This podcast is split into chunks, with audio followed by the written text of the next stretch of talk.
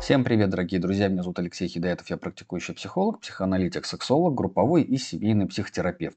И сегодня я продолжаю рубрику «Кейсы разбора случаев», которые вы нам присылаете свои а, письма, свои ситуации, сложности, проблемы, которые вы имеете в а, личной жизни, профессиональной, семейной жизни, например. И данный кейс звучит следующим образом. Вопрос, а, я сразу начну с вопроса, как запретить, как ограничить детей от контакта с отцом. А речь вот о чем. Сначала я зачитываю а, непосредственно письмо, а потом делаем разбор. И наша героиня пишет следующее. А, проживаю одна с двумя детьми. Сложилось так, что никого кроме детей у меня нет. С их отцом развелись, потому что у нас были разные цели в жизни. Как оказалось, и семья для него не главная. Он вроде бы проявляет инициативу, хочет общаться с детьми. Бывает, что по выходным приезжает, забирает в гости к свекрови, живут вместе. Но это никогда не бывает запланировано. Всегда спонтанные звонки. Я сейчас заберу или привезу детей. А, очень долго пыталась с ним договориться, вроде начало получаться, но произошла следующая ситуация. Дети перенесли ротавирус, во вторник он забрал, сказал, что приедет в пятницу, в среду ему уже стало плохо, позвонила спросить, как там дети, и сказала ему об этом. В четверг э, проснулась та же самая разбитая, плохо себя чувствую, и на работу нужно было заскочить, думаю, ну, дети у бывшего, отлежусь, вечером все сделаю. Э, в 11 он звонит, а, спросил, как я себя чувствую, я ответила, что плохо температура. Он говорит, что у меня дела, я детей привезу, а в пятницу заберу.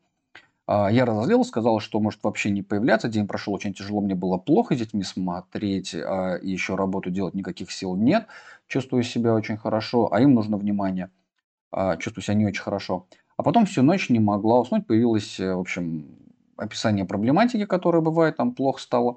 А, я так зла на бывшую мать, которая делает все, как им удобно, а, не думая, что мне нужна была их помощь от них. Как выяснилось, его позвали на рыбалку с ночевкой, а свекровь работает до вечера. Меня теперь мучает единственный вопрос, как можно оградить детей от контакта с ними.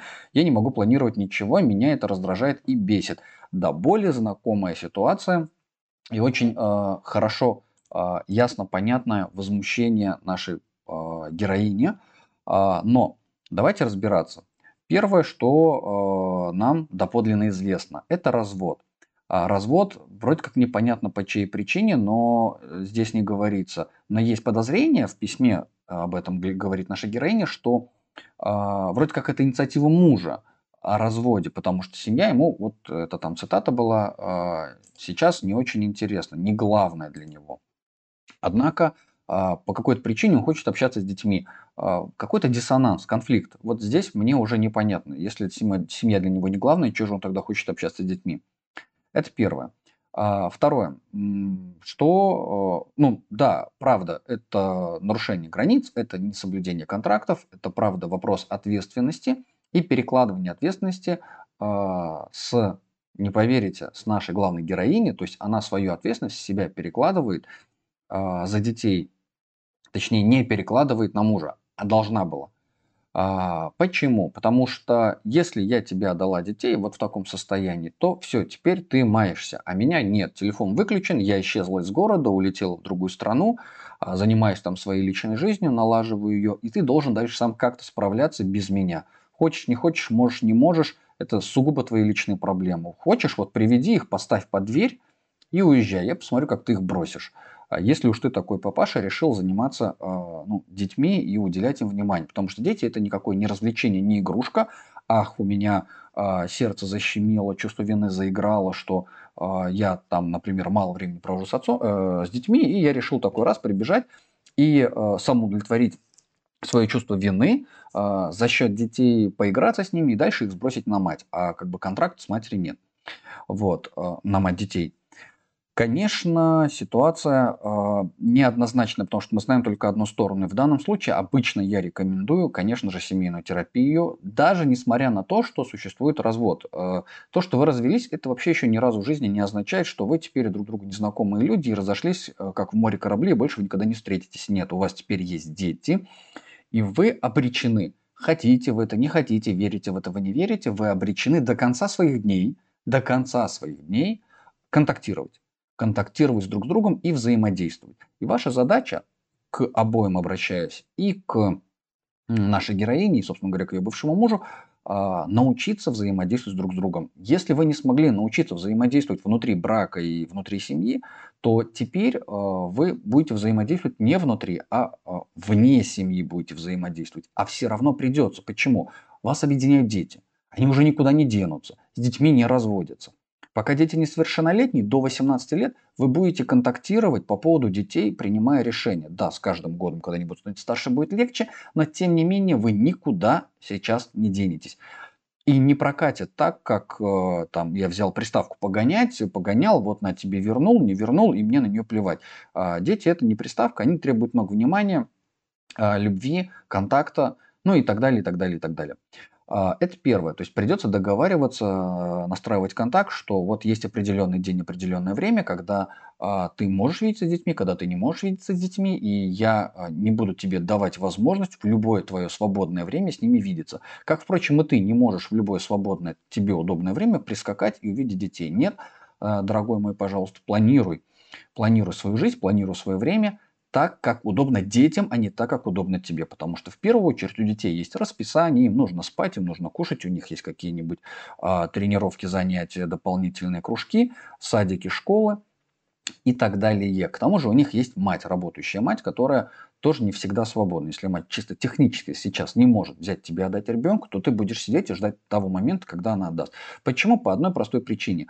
А, потому что вы а, не вместе, вы не семья, и у тебя нет таких полноценных прав. Вот если бы суд присудил права а, со стороны э, отцу права полное попечительство над детьми, тогда бы у отца были бы такие права, и он бы был бы тем, кто устанавливает нормы и законы в рамках этой семьи, в рамках взаимодействия с детьми. Здесь в данном случае, конечно же, власти у матери больше, но мать, похоже, не знает, то есть наша главная героиня не знает о том, что у нее есть эта власть. Она не знает, что и как э, говорить мужу, как с ним договариваться и как с ним трактовать.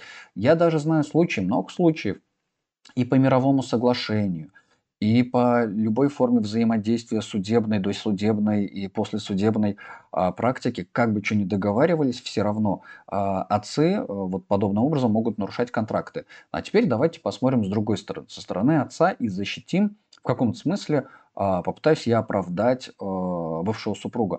У него есть на то причины а, себя таким образом вести. А, не то чтобы он такой весь инфантильный, не способен не со, ну, как-то регулировать свое расписание и взаимодействие с детьми. Суть по всему, чувство к детям есть, раз уж он все-таки проявляет желание пытается с ними видеться. А вот дальше возникает очень такой большой, э, хороший вопрос. Почему он саботирует отношения с бывшей женой? И есть подозрение, что у него он испытывает куча обид к ней, э, претензий. И поэтому, ну, таких бессознательных, которых он не признается, возможно, это такая форма подавленной агрессии или зависти, а, или там тревоги или злости, что-то там есть. И тогда он, конечно, сознательно не может это осознать, понять, что происходит, если он на личную терапию не ходит. Если ходит, тогда мог бы с этим разобраться. Чтобы прийти и своей жене сказать, знаешь, там, дорогая, своей бывшей жене сказать, что там я на тебя до сих пор злюсь. Вот, и давай разберемся с этими отношениями для того, чтобы ну, дети не страдали. В данном случае сейчас дети становятся футбольным мячом. Есть такой термин.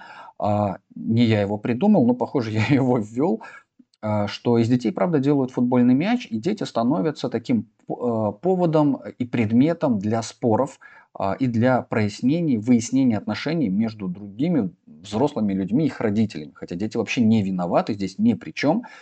И э, это классическая попытка триангулировать отношения. С одной стороны отец, с другой стороны мать, с третьей стороны дети. И отец пытается через детей как-то э, воздействовать на мать, или мать пытается через детей сейчас воздействовать на отца. Типа, чтобы он, а, вот я его накажу, он не будет видеться с детьми, и тогда он поймет, что такое контракт, и научится. Ничего подобного, скорее всего, он еще больше разозлится и обидится, и потом будет еще как-то провоцировать, если это будет не связано с взаимодействием э, и проведением времени и внимания с детьми, то это будет связано, например, с какими-то элементами, задержками уплаты и так далее, и так далее. Вот в данном случае, независимо от того, что вы расстались, не расстались, вы уже обречены, повязаны на всю жизнь с детьми, как минимум до 18 лет. А после 18 кто-то пойдет в армию, кто-то женится, у кого-то появятся дети, внуки, вам все равно придется так или иначе контактировать с друг другом до конца ваших дней. Просто потому, что у вас есть общие дети. Даже если у вас появятся новые семьи, новые дети, вы все равно будете связаны. В данном случае вы уже семья такая хоть и не вместе, но а, вы повязаны. общей крови, общими детьми. Вот. И тут, правда, можно посочувствовать и самому э, бывшему мужу, потому что, ну, есть, наверное, у него причины, основания себя так вести и не организовывать, не, не иметь возможности организовывать свою жизнь таким образом, чтобы у детей была полная свобода контактировать с папой, э, независимо от мамы. И, конечно же, посочувствовать самой нашей главной героине, потому что она находится в патовой ситуации, где э, она э, сейчас крайне зависима, ей очень сложно одной, двое детей, работа, э, нет поддержки, нет другого мужчины, нет родителей, э, ну вот как по описанию в, в городе нет никого. И ей, правда, одной очень-очень тяжело с одной стороны, я бы ей рекомендовал не отказываться от помощи бывшего мужа, поскольку, она правда в ней нуждается сейчас по всем объективным обстоятельствам, начиная от денег, кончая ну, даже элементарно два часа времени для себя, когда там бывший муж может взять, забрать детей. Даже два часа это тоже спасение. А вот э, вопрос урегулирования режима и расписания и прозрачных границ и контрактов, это уже вопрос ну, опыта и желания обоих договориться, как э, им обоим друг другу облегчить жизнь, помочь друг другу и помочь самое главное своим детям.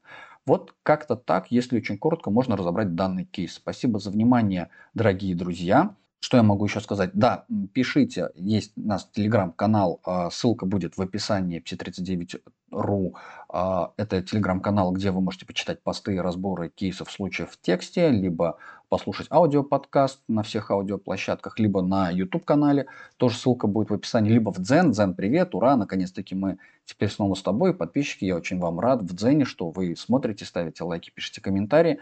А, очень жду от вас ваших комментариев. То есть на любой платформе, где вы а, смотрите или слушаете данный выпуск, вы можете написать свои комментарии, что вы думаете по этому поводу, как вы считаете, кто здесь прав, кто виноват и а, какие у них есть варианты разбора этого случая, почему ваше мнение эти люди тоже прочитают, им будет это полезно.